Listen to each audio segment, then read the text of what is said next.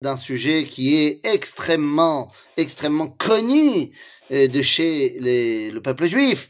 Et on va commencer par une blague pourrie. Mais oui, pourrie, les amis. Et oui, quel est le métier ancestral des juifs? Eh bien, c'est d'être tailleur, d'être dans le vêtement. Comment je sais? Eh bien, parce que, on le dit, Abraham Abinu, Yitzhak Abinu, Yaakov Abinu, et Moshe Rabinu. Bon voilà, voilà. Je suis désolé pour cette blague complètement pourrie, Euh, mais effectivement, la l'attachement aux habits dans le peuple juif a une dimension fondamentale. Nous sommes dans la paracha face, eh bien, aux habits des Kohanim. Et on va pas développer ici les huit habits des quatre du Kohen normal et les quatre autres du Kohen Gadol, on l'avait déjà vu. Mais quelque chose de très important. Lorsque le Kohen met ses habits, alors il peut servir en tant que Cohen. Lorsqu'il ne met pas ses habits, il ne peut pas servir en tant que Cohen. Il est Cohen, mais il ne peut pas servir. En d'autres termes, ben, les habits du Cohen, ce ne sont pas ses habits. C'est son uniforme. Quelque part, le fait de monter en madim pour le Cohen, c'est prendre la pleine mesure de son rôle. Et oui, parce qu'en fait, lorsqu'on met un uniforme, on remplit un rôle. On n'est plus un individu, mais on est euh, une, euh, un concept. Lorsque Monsieur Cohen, il est Monsieur Cohen et qu'il va à la Macolette, eh ben il est Monsieur Cohen. Mais lorsqu'il met ses habits de Keuna, il devient le lien avec Akadosh Baruch. Il en va de même pour notre soldat aujourd'hui, extraordinaire. Notre soldat qui s'appelle Yossi dans la vraie vie, qui est papa, qui est prof, qui est ce que tu veux, lorsqu'il monte en Madim, lorsqu'il met son uniforme, il devient le protecteur d'Israël.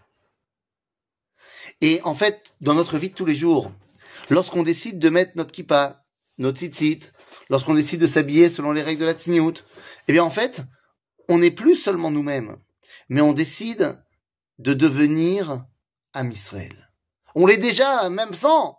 Bien sûr, un juif qui n'a pas de kippa, il est juif à 100%. Mais évidemment. Mais pourtant, est-ce que j'embrasse pleinement mon identité? Eh bien, la façon dont je m'habille, c'est la façon dont j'ai envie d'apparaître au monde. Eh bien, c'est fondamental la façon dont j'ai envie d'apparaître au monde. Mes habits, ça peut être soit des bgedim, mais c'est un petit peu trahison. Beged, milachon boged, un traître. Eh oui, euh, comme dirait Obélix, on sait bien que les rayures, c'est dans le sens de la longueur, euh, que, que ça amincit. Eh, Est-ce que j'ai envie de mettre des habits exprès pour cacher ma silhouette? C'est-à-dire ne plus être qui je suis? Ou alors est-ce que mes habits, c'est un lévouche Lévouche, ça vient de loboche. Bon, rien à voir avec des Allemands, évidemment. Loboche, je n'ai pas honte. C'est-à-dire que face à la réalité de Adam Arishon qui a fauté et que maintenant je suis face à ma réalité dans ce monde, eh bien, je peux avoir honte. En d'autres termes, de ma nudité.